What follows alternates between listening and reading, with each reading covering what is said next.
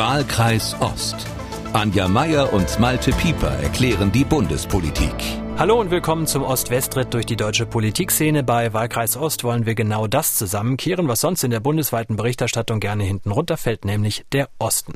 Und der ist es ja inzwischen gewöhnt, dass die großen Trophäen regelmäßig in den Westen gehen. Die Top-Unternehmen der Republik haben sich nach dem Krieg alle zwischen Flensburg und Freiburg angesiedelt. Bei den wichtigsten Behörden ist es auch so. Das Gleiche gilt für die übergroße Mehrheit der führenden Unis. Mit anderen Worten, man war es zwischen Ostsee und Thüringer Wald gewöhnt, dass der Westen dem Osten immer einen Schritt voraus ist. Am vergangenen Wochenende gab es dann aber die Revanche, wenn auch nur in Anführungszeichen im Fußball. Erstmals ging jetzt doch wieder eine große Trophäe gen Osten. Der DFB-Pokal und zwar nach Leipzig. Gibt es jetzt einen Push für den Osten? Ist es Balsam auf die ostdeutsche Seele, wie in Kommentaren zu lesen war, oder ist das Ganze nur ein kurzes Strohfeuer? Oder hat der RB-Sieg in Wirklichkeit mit dem Osten überhaupt gar nichts zu tun, sondern ist das, wie so häufig, ein Sieg von schnödem Kapital über die Emotionen und Ideale? Das fragt sich nicht nur Niklas, der uns geschrieben hat, und deshalb zur Abwechslung also gleich ein bisschen Sport und Politik am Anfang munter gemischt. Im zweiten Drittel schauen wir dann auf die Verliererin der Landtagswahlen in diesem Jahr, die FDP, gefühlt noch der Gewinner aus den Ampelkoalitionsverhandlungen, läuft es inzwischen für Christian Lindner und Co. gar nicht mehr. Was heißt es jetzt für die Ampel? Und dann am Ende müssen wir noch auf einen Ex-Bundeskanzler und Putin-Versteher schauen. Kommt Gerhard Schröder durch den Druck, durch das Streichen einiger Privilegien jetzt doch langsam zur Besinnung? Und damit Hallo an unsere Beobachterin in Berlin. Hallo Anja. Hallo Maite, grüß dich. Anja, wir kommen nicht umhin, uns gedanklich noch einmal ins letzte Wochenende zurückzuversetzen, als am Samstagabend wieder ein Kapitel alte Bundesrepublik zu Ende ging, nämlich der quasi Alleinvertretungsanspruch der westdeutschen Vereine für Spitzenfußball. Demirovic hat sich, glaube ich, aufgemacht auf diesen Weg und wird den Strafstoß jetzt treten. Er muss treffen. 22.46 Uhr. RB mit der perfekten Bilanz. Latte, nein! Latte, nein! Leipzig jubelt in Berlin. Leipzig ist Pokalsieger. Am Ende ein glücklicher Sieg für RB Leipzig. Am Ende ein verdienter Sieg für RB Leipzig. Und im 13. Jahr des Bestehens dieses noch so jungen Vereins holen die Leipziger den DFB-Pokal und damit die erste Trophäe in die Messestadt. Leipzig jubelt. Und der Mann, der da die letzten Worte gesprochen hat, der ist jetzt bei uns hier in unserem beschaulichen Podcast, ARD-Sportreporter Thorsten vom Wege. Hallo Thorsten. Guten Morgen. Thorsten, du hast ein paar Tage nach dem Finale in einer Kolumne gesagt, ein schlafender Riese wurde geweckt an diesem Abend im Berliner Olympiastadion. Warum ist dieser Leipziger Sieg für dich mehr als nur ein ganz normaler Sieg im eben 80. DFB-Pokalfinale? Warum geht das hier über Fußball hinaus? Ja, ja, weil uns dieser Erfolg möglicherweise doch tatsächlich zu dem zurückführt, was ja eigentlich alle anstreben, so ein Stückchen gemeinsame deutsche Normalität. Also warum sollte ein Pokalsieger nicht eben auch mal aus den neuen Bundesländern kommen, wenn die Voraussetzungen stimmen? Die haben gestimmt. Man hat äh, seit 1990 eigentlich darauf gewartet, dass im Fußball, in anderen Sportarten ist das ja durchaus anders, dass im Fußball dann eben auch im Osten mal was gelingt und eben eine Meisterschaft oder ein Pokal, das sind national die beiden großen Titel. Jetzt ist er in Leipzig und wird zumindest ein Jahr dort bleiben und das war für alle, glaube ich, die da mit RB Leipzig sympathisieren, sind inzwischen eine ganze Menge. Über 10.000 auf dem Marktplatz haben sich äh, dort versammelt, als der Pokal präsentiert wurde und 35.000 sind etwa auf der Festwiese. Das ist schon eine Zahl in äh, Summe mehr als beim Aufstieg von Schalke. Der Leipziger Oberbürgermeister Burkhard Jung hat das Ganze dann äh, so beschrieben. Für die Seele der Menschen, für das Selbstbewusstsein. Wir sind wieder da, wir sind auf Augenhöhe mit anderen Städten ist das eine unglaublich wichtige Botschaft. Und deswegen von ganzem Herzen freue ich mich und bin, ja, ich bin bolle stolz auf diese Mannschaft. Ja. Und ich bin ganz sicher, das ist der Beginn einer noch viel größeren Geschichte, die geschrieben werden kann und die geschrieben wird. Das kann man überhaupt nicht mit Geld aufwiegen, was das marketingmäßig bedeutet, was das für das Image bedeutet. Anja, teilst du das? Also ist bei dir im Brandischen, Brandenburgischen auf deinem Dorf, hat man da auch das Gefühl, der Osten hat jetzt ein Erfolgserlebnis, weil RB den Pokal geholt hat? Ich muss jetzt mal dazu sagen, dass ich äh, jetzt nicht so die super fitteste bin in Fragen Fußball, aber tatsächlich war das so ein bisschen so, ach, Kicke, Kicke, Leipzig, ja, so. Äh, das fand ich erstmal ganz interessant. Äh, und ich fand es jetzt gerade total süß, wie euer Oberbürgermeister aus Leipzig, der sich freut. Aber äh, mir war schon klar, dass Red Bull jetzt nicht der äh, Nachfolger von Lok Leipzig ist. Also insofern schön, es war überraschend und das Beste an Sportberichterstattung, wir haben es ja gerade wieder gehört, sind für mich diese langen, freudigen Nachreden. Das wir, haben wir gerade nochmal gehört. Sehr, sehr schön. Also ja, da kommt so eine Welle von Wärme und äh, so ein bisschen Triumph rüber. Ja. Thorsten, man kann die Geschichte ja auch ganz anders erzählen, nämlich so, RB ist kein gewachsener Verein, sondern eine mit viel Geld aufgepumpte Sportmaschine, vor 13 Jahren vor den Toren von Leipzig aus der Taufe gehoben, mit Millionen, aber Millionen Euro von Red Bull bis in die Bundesliga reingepumpt geradezu. So wenig wie Bayer Leverkusen die Seele des Rheinlandes verkörpert, so wenig kann doch dieses künstliche Cash-Konstrukt RB Leipzig was mit dem Osten zu tun haben. Das ist doch ein UFO, das hier zufällig irgendwie in Sachsen gelandet ist. UFO, das hat mal der Dresdner Autor, Dynamo-Fan Uwe Leutold letztes Jahr in Elf Freunde formuliert. Warum hat der Leutold nicht recht? Ich würde das jetzt auch nicht unbedingt auf den gesamten Osten kaprizieren. Ich glaube nicht, dass die Fans von Hansa Rostock jetzt irgendwie dazu neigen, RB Leipzig-Sympathisanten zu sein. Das gilt genauso für die Fans von Aue, Zwickau, Dresden und ich könnte die ganzen anderen Vereine, die es da gibt, alle aufzählen. Das ist tatsächlich eben so, dass es jetzt hier speziell für die Stadt was Neues ist. Und da sucht man sich natürlich seine Supporter. Und klar ist, äh, Leipzig ist eben nicht Bayern München, Schalke 04 oder Borussia Dortmund. Leipzig ist Leipzig, ist ein ganz junger Verein über die Kopfgeburt, die es da gegeben hat oder das Retortenbaby oder man kann es nennen, wie man will, ist lange und ausführlich gesprochen worden. Das Thema ist, glaube ich, in meinen Augen zumindest durch, denn ich habe ja immer noch den Eindruck, wir leben in einem Rechtsstaat und wenn das Unrecht gewesen wäre, was man da gemacht hat, dann hätte der Verein eben nicht im Finale gestanden, sondern hätte sich doch sicherlich jemand gefunden, der da geklagt hätte in einem Land, in dem ja schon geklagt wird, wenn der Nachbar sein Fahrrad an den Fahrradzaun beim ungeliebten Gartennachbarn lehnt. Also ich glaube, das ist erstmal alles auf einer rechtlich soliden Grundlage. Man muss das nicht mögen. Ich denke aber, man nimmt zumindest zur Kenntnis, dass es eben jetzt äh, erfolgreich praktiziert wird und die machen ganz konsequent in Leipzig so eine Symbiose. Einmal auf der anderen Seite ist es natürlich Fußball, ist guter Fußball, ist erfolgreicher Fußball, wie wir spätestens seit Samstag wissen. Auf der anderen Seite ist es natürlich auch ein Produkt, das da beworben wird, über den Fußball hinaus, aber das unterscheidet Leipzig in meinen Augen eben nicht von anderen Vereinen, die eben auch Gazprom auf der Brust haben beispielsweise oder hatten oder bei denen dann eben auch für andere durchaus auch umstrittene Dinge geworben wird. Aber darf ich dazu nochmal mich, darf ich mich da kurz einklinken? Also ich finde, als ich äh, mich jetzt nochmal befasst habe mit RB, ich war übrigens in diesem Frühjahr in Fuschel am See und bin bei, äh, Red Bull vorbeigefahren. Das ist also wirklich ein UFO dort. Aber ist es nicht das, was wir äh, mit Red Bull erlebt haben, was sozusagen seit über 30 Jahren im Osten passiert? Also jemand äh, sieht eine Marktlücke, geht rein, steckt Geld rein. Also dass das jetzt nicht die Seele erstmal berührt, ist in Ordnung. Und dass es jetzt aber im Fall des Erfolgs eine Seele berührt und irgendwie auch froh macht, das finde ich jetzt irgendwie gar nicht ehrenrührig oder so. Finde ich total in Ordnung. Ja, kann ich komplett mitgehen. Äh, genauso ist es. Und ich finde eben auch, sowas muss wachsen.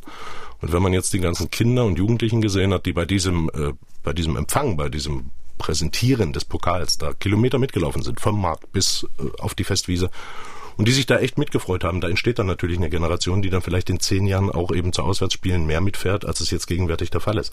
Mhm. Denn das wird ja auch oft kritisiert, dass Leipzig eben keine echten Fans habe. Ich war in Dresden beim äh, Abstiegsspiel gegen Kaiserslautern. Äh, ich weiß oh, nicht, wo oh. das, ich weiß nicht, wo der äh, echte Fan, wo der Begriff dann endet. Also spätestens dann, wenn Raketen auf ein Spielfeld auf die eigene Mannschaft geworfen werden, ist es dann für mich rum, dann ist es überm Durst. Also wie viel hat denn die Kritik äh, an RB auch mit, ich will nicht sagen Lebenslügen, aber vor sich hergetragenen Bildern zu tun? Ich komme ja nun aus der aus der annähernden Umgebung des Ruhrgebietes. Der eine Teil der Familie ist äh, blau-weiß und der andere ist äh, nein Schalke und der andere ist natürlich schwarz-gelb. Also also Dortmund. Ah,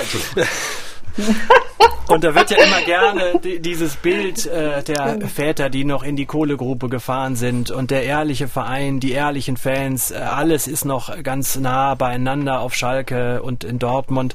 Aber ich meine, die Fan, die, die Spieler wohnen inzwischen auch in Düsseldorf und mitnichten in Gelsenkirchen, weil sie es da gar nicht aushalten äh, würden, so kaputt wie das zum Teil äh, da ist.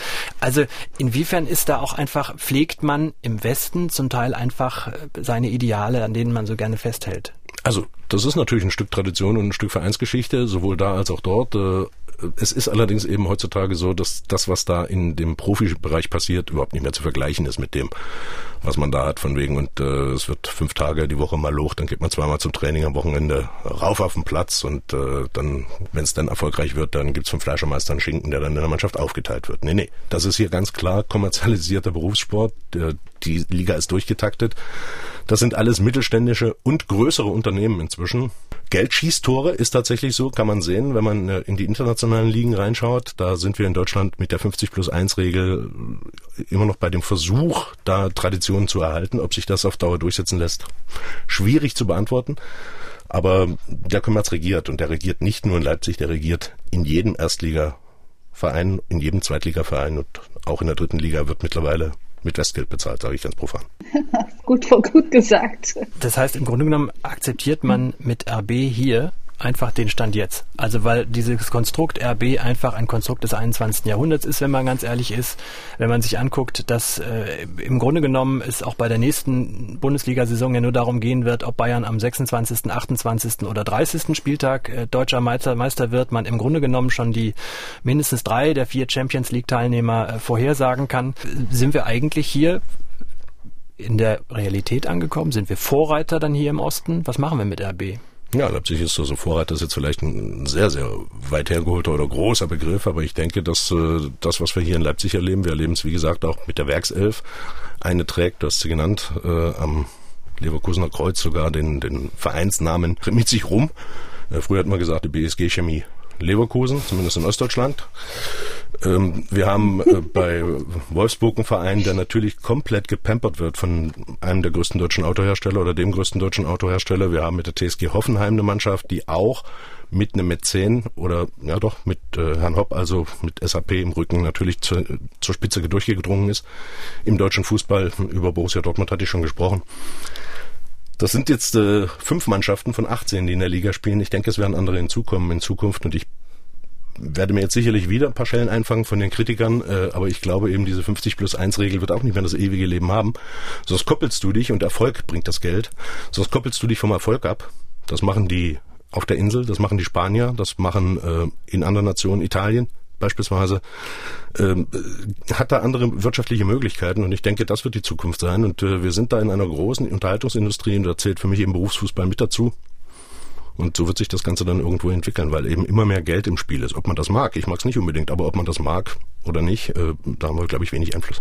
Anja, aber bringt das denn jetzt, der Oberbürgermeister Jung hat es eben gesagt, Balsam für die Seele, wenn wir es jetzt einfach auch mal nicht nur in Balsam vielleicht ausdrücken, aber auch äh, dann wiederum in Cash, in Aufrecht gehen, bringt das wirklich was aus deiner Sicht, so ein, so ein Fußballsieg? Ja, das denke ich schon, dass das eine Rolle spielt für die Leute, klar. Also äh, jeder hat ja da so seine persönlichen Vorlieben und Abneigungen. Aber äh, dass man sozusagen so einen richtigen vollen Erfolg, so mit Karacho mal für sich verzeichnen kann, ist ja was Schönes. Und äh, wenn ich das auch mal sagen darf, es ist doch irgendwie auch absurd, dass man äh, tatsächlich, also äh, ein ostdeutscher Verein holt den Pokal und dann wird darüber nachgedacht, ob das jetzt auch ein richtiger Sieg ist. Und ob, also schon allein diese, dieses äh, Gezerre um diese Frage, gilt das jetzt, ja, zeigt ja auch, wie wenig, also wie gering zum Teil das Selbstbewusstsein der Leute ist. Insofern glaube ich, das kann schon helfen, ja. Hm?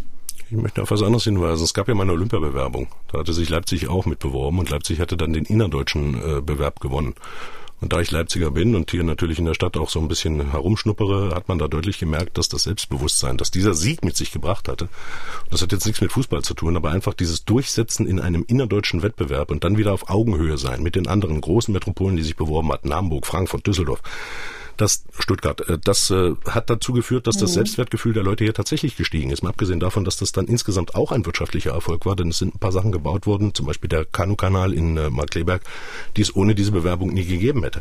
Und äh, natürlich war viel Pathos bei dem, was der Oberbürgermeister da gesagt hat dabei, aber was hast du denn bei einer Festrede, wenn sich die Mannschaft ins Goldene Buch der Stadt einträgt, sagt, also herzlich willkommen, ja, Sie Konstrukt, alle die, die schreiben können, nach vorne und dann aber hinein ins Buch. Nee, so wird's ja auch nicht. Ähm, es ist natürlich so, dass äh, das auch ein wirtschaftlicher Standortfaktor ist in der Bundesliga und im internationalen Geschäft. Da kreiert man natürlich Einnahmen, weil eben immer drei, vier, fünftausend Gästefans mitkommen. Die übernachten irgendwo, die essen irgendwas, die müssen erstmal nach Leipzig kommen, die bringen sich noch ein Souvenir mit, die zahlen natürlich auch den Eintritt. Das ist ein zweistelliger Millionenbetrag, das ist äh, ausgewiesen tatsächlich so in der ersten Liga und das ist natürlich ein, schafft Arbeitsplätze und das ist natürlich äh, ein Faktor als Standortvorteil, den man nicht wegdiskutieren sollte. Also da macht Erfolg eben nicht nur schön, sondern schafft eben tatsächlich auch Arbeitsplätze und ein Wohlfühlgefühl. ARD Sportreporter Thorsten vom Wege über RB Leipzig. Danke.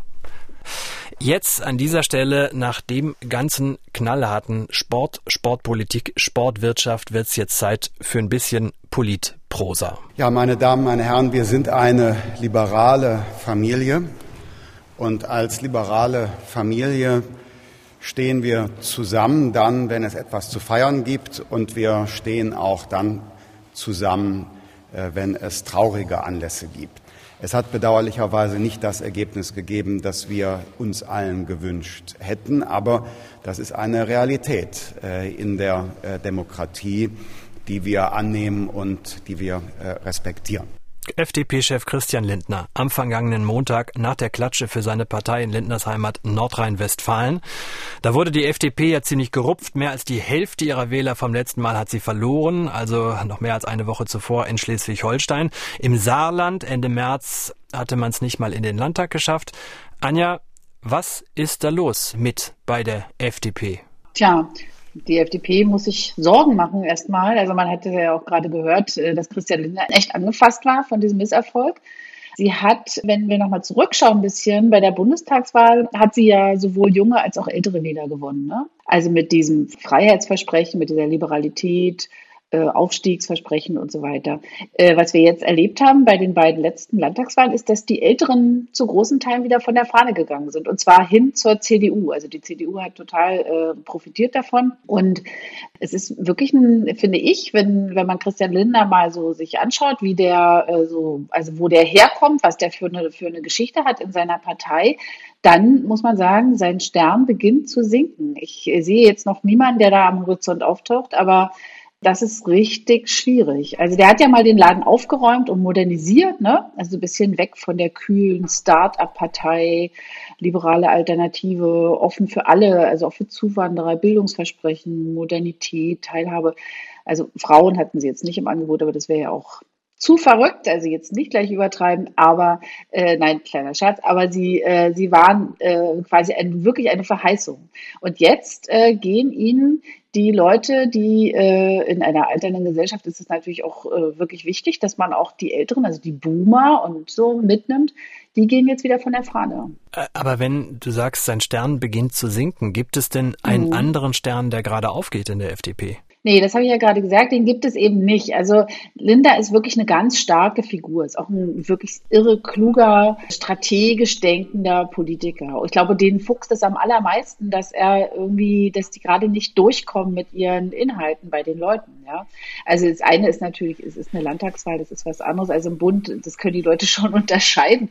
Aber es zahlt natürlich irgendwie nicht ein, dass sie im Bund äh, mitregieren und dass sie zum Beispiel ziemlich viel Geld auch ausgeben. Was ja absurd Ganz ist. Ganz im Gegenteil. Du, was, was ja. ja im Grunde genommen absurd ist, wie du sagst, weil wir alle hatten den Eindruck und nicht nur wir als politische Beobachter, sondern die Menschen ja auch, dass nach den Koalitionsverhandlungen der Ampelkoalition die FDP mit extrem breiter mhm. Brust das Feld verlassen hatte. Jeder hatte das Gefühl, die haben sich am meisten durchgesetzt, die Grünen am wenigsten. Mhm. Jetzt ist es ein halbes Jahr später und einen Krieg weiter komplett anders. Ja, genau. Ich glaube, da spielt einfach dieser Krieg eine große Rolle. Also wenn wir uns mal zurückschauen auf den Beginn der Ampelregierung, dann war, waren ja so Themen wie Impfen zum Beispiel ein Wahnsinnsthema, womit die FDP sich ja auch durchgesetzt hat. Am Ende gab es eben keine Impfpflicht, ja. Das waren so Sachen, wo die äh, Koalitionspartner ganz schön gestöhnt haben, hier so hinter verschlossenen Türen, wenn man mit denen mal gesprochen hat. Aber dieser Angriffskrieg gegen die Ukraine mit all seinen wirtschafts- und finanzpolitischen Auswirkungen, das hat, konnte natürlich niemand kommen sehen. Linda hat gedacht, er hält einfach die Kassen zusammen und zeigt mal, wie es geht. Ja, also eine modernis sich modern modernisierende Gesellschaft, wo trotzdem die Kasse stimmt. Und das kann er, kann er gar nicht mehr halten. Also das äh, kann nicht mehr funktionieren. Man kann es ja auch in äh, mal auf die Ämter beziehen. Also auch wieder hat die FDP komplett dazwischen daneben gegriffen. 2009, als es Schwarz-Gelb gab mit Guido Westerwelle, wollte Guido Westerwelle unbedingt mhm. Außenminister werden, um mal äh, geliebt mhm, zu werden. Stimmt, damals, war ganz wichtig, ja. ja. Damals genau. wäre aber das richtige Ministerium das Finanzministerium äh, gewesen, mhm. weil er immer Steuern senken und was weiß ich nicht alles erzählt hat. Also da hat er daneben gegriffen. Mhm. Jetzt durch den Ukraine-Krieg sieht man wieder daneben gegriffen. Hätte die FDP mal Außen- oder Verteidigung genommen, dann wäre sie heute ganz vorne mit dabei dabei, unter anderem mit Agnes Strack-Zimmermann. Ähm, jetzt sitzt Herr Lindner da, muss irre viel Geld ausgeben und Wir alle aber haben noch im Hinterkopf, dass er ununterbrochen gesagt hat, aber die schwarze Null wird gehalten und es werden niemals Steuern erhöht und alle fragen sich, mhm. wie das gehen soll. Da kann er eigentlich gar nicht mhm. mehr gewinnen in der Position, oder? Nee, kann er nicht mehr gewinnen, ja. Also jetzt muss man aber auch sagen, wir haben jetzt gerade mal ein halbes Jahr äh, diese neue Bundesregierung am Laufen. Es ist noch lange hin. Alle äh, also wir sehen es doch selber, ja, wenn ich gerade gesagt habe, Impfen war noch das große Ding im Winter und das war ja auch ein wichtiges Thema, das ist ja gar keine Frage. Äh, jetzt ist dieser Krieg äh, äh, wirklich das, das Megathema, was alle Ressorts durchdringt äh, und Linda muss einfach nur die Taschen aufmachen, was natürlich fürchterlich für ihn ist. Ähm, Schauen wir mal. Also wir haben noch eine ganze Menge Zeit, die, wenn wir jetzt äh, Energie und Verkehr zum Beispiel, das wird sich ja noch auswirken, dieser Krieg, ja, dann schauen wir mal, was zum Beispiel das FDP-Verkehrsministerium noch anstellt. Also es, äh, ich würde das jetzt nicht gleich so verloren geben, aber die Lage im Moment für die FDP ist wirklich nicht gut, ja. Hören wir mal kurz, was Generalsekretär Gieserei als Quintessenz aus Nordrhein-Westfalen und Schleswig-Holstein vorgetragen hat. Wir sind in einer Koalition, die funktioniert. Es wird nicht gelingen, innerhalb einer Regierung Opposition zu spielen. Das wird nicht gelingen. Aber nichtdestotrotz, auch auf Bundesebene, auch in Berlin, muss ganz klar die Handschrift der FDP erkennbar sein. Also was heißt das, Anja? Worauf müssen wir uns so einrichten? Auf Dauerstunk, damit die FDP ihr Revier neu markieren kann? Mm, also ich hoffe nicht, aber es klingt so ein bisschen so, ja. Also äh, der Generalsekretär bringt ja schon mal dieses Wort Opposition ins Gespräch. Das ist, also wenn die sozusagen schon selber sagen, also das kennt man ja von Kindern. Ich will, ich, ich sage ja nicht, dass ich schimpfe, aber ich muss jetzt mal schimpfen, so ungefähr. Ähm, das äh, klingt nicht gut, ja. Die FDP wird sicher nicht leiser sondern eher lauter werden in nächster Zeit. Und äh, die anderen beiden, denen es ja gerade ganz gut geht, aber allerbesten den Grünen, die müssen sich mal überlegen, was sie den Liberalen jetzt zugestehen, damit sie das öffentlich irgendwie vorzeigen können. Das, auch das klingt so ein bisschen nach Kindergarten, ist aber total normal in Koalitionen. Aber in dieser Koalition ist es ein bisschen schwierig, weil wir das erste Mal eine Dreierkoalition im Bund haben. Also da ist sozusagen noch mehr Fingerspitzengefühl äh, nötig. Und mal gucken, was die sich einfallen lassen. Also ich könnte mir zum Beispiel vorstellen, dass es zum Beispiel beim Datenschutz vielleicht mal Änderungen gibt und so. Also so eine, dass die so eine Modernisierungserzählung, wovon die Bürgerinnen und Bürger wirklich was haben. Mal gucken. Denn es wird ja auch von der anderen Seite eng für die FDP, nicht nur für die FDP, auch für die SPD. Ähm, denn wir haben ja jetzt neue Liebesheiraten in äh, Kiel und Düsseldorf. Kommt noch zweimal mhm. Schwarz-Grün wahrscheinlich dazu. Die mhm. Grünen äh, hübschen sich die CDU auf und äh, umgekehrt. Das heißt, die Grünen schaffen sich eine Alternative.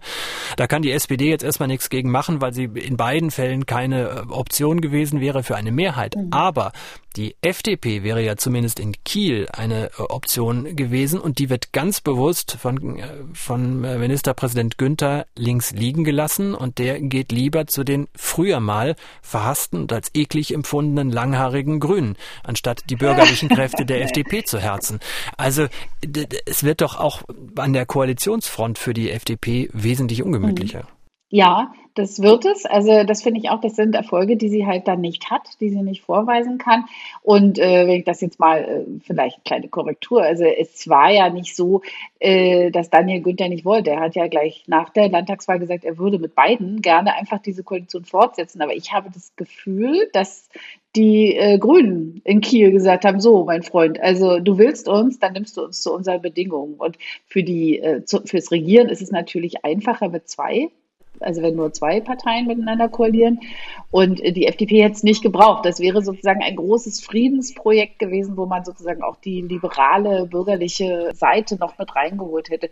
Das hätte, glaube ich, vielen Bürgerinnen und Bürgern gefallen, aber machttechnisch ist es äh, nicht so einfach zu drücken. Dann müssen wir noch auf eine prägende Gestalt der Sozialdemokratie äh, zu sprechen kommen, eine einst prägende Gestalt der Sozialdemokratie, eine Lichtgestalt, die es auf die dunkle Seite der Macht gezogen hat. Jemand, der im Moment ziemlich verloren durch die Gegend tapst. Es gab sogar ein Bild in der Bildzeitung, wo er alleine auf weiter Flur auf einer einsamen Parkbank, ich glaube auf Norderney saß, mit seiner Frau und aufs Meer schaute, dem nun auch Privilegien, die man als Kanzler AD hat, gestrichen werden sollen, erstmals für einen Ex-Kanzler. Helmut Kohl kam nach seiner Spendenaffäre noch drumrum um diesen Schritt, Gerhard Schröder jetzt wohl nicht, weil er sich zu eng an seinen Freund Wladimir Putin gekettet hat und das eben auch jeden demonstrativ wissen ließ, was der Wladimir für ein toller Hecht ist. Noch am 28. Januar antwortete er auf die Frage, gibt es bald Krieg, Herr Schröder? Ich glaube das nicht. Und ich glaube auch nicht, dass die russische Führung ein Interesse daran haben kann und hat, in der Ukraine militärisch zu intervenieren. Und ich hoffe sehr, dass man endlich auch das Säbelrasseln in der Ukraine äh, wirklich einstellt. Denn was äh, ich dort vernehmen muss, auch an Schuldzuweisungen Deutschland wegen der ja vernünftigen Absage an Waffenlieferungen, äh, das schlägt manchmal doch den, fast den Boden aus. Gerhard Schröder in seinem eigenen Podcast Die Agenda Ende Januar, wie gesagt. Anschließend hat er lange geschwiegen, wollte sich nicht von Wladimir Putin in aller Öffentlichkeit lossagen. Anja, ist das Tragik oder ist das Altersstarrsinn? Mm, ich würde sagen Tragik gepaart mit Geschäftssinn vielleicht. Also es hat sich ja jetzt auch ein bisschen was geändert. Ne? Also äh, Rosneft hat bekannt gegeben, dass Schröder sich aus dem Aufsichtsrat zurückzieht und jetzt gerade hat Schröder erklärt, er kandidiere nicht mehr für den Gazprom-Aufsichtsrat. Also äh, ob das jetzt Einsicht ist, weiß ich nicht. Ich würde mal sagen, gerade noch rechtzeitig, weil also erstens im Juni hätte äh, bei Gazprom diese Aufsichtsratwahl stattgefunden. Dann hätte er sozusagen Hop oder Top, ja, dann hätte die ganze also die ganze Welt ist vielleicht nicht so, aber ich meine, in seinem eigenen Land, dessen Kanzler er mal war, hätten alle echt angewidert geguckt und das verurteilt, seine eigene Partei ganz vorneweg. Und dann, ich glaube, das äh, ist gar nicht so ähm, in der Öffentlichkeit so wichtig genommen, wie es eigentlich ist. Also das Europaparlament hat nämlich angekündigt, Gerhard Schröder auf die Sanktionsliste gegen Oligarchen zu setzen. Das heißt, die haben den als Oligarchen gebrandet. Und das äh, ist natürlich, also das führt einfach zu persönlichen, wirtschaftlichen äh, Verlusten. Du kannst ja gar nichts mehr machen. Dann bist du, du kannst nicht mehr reisen, du kannst nicht mehr handeln.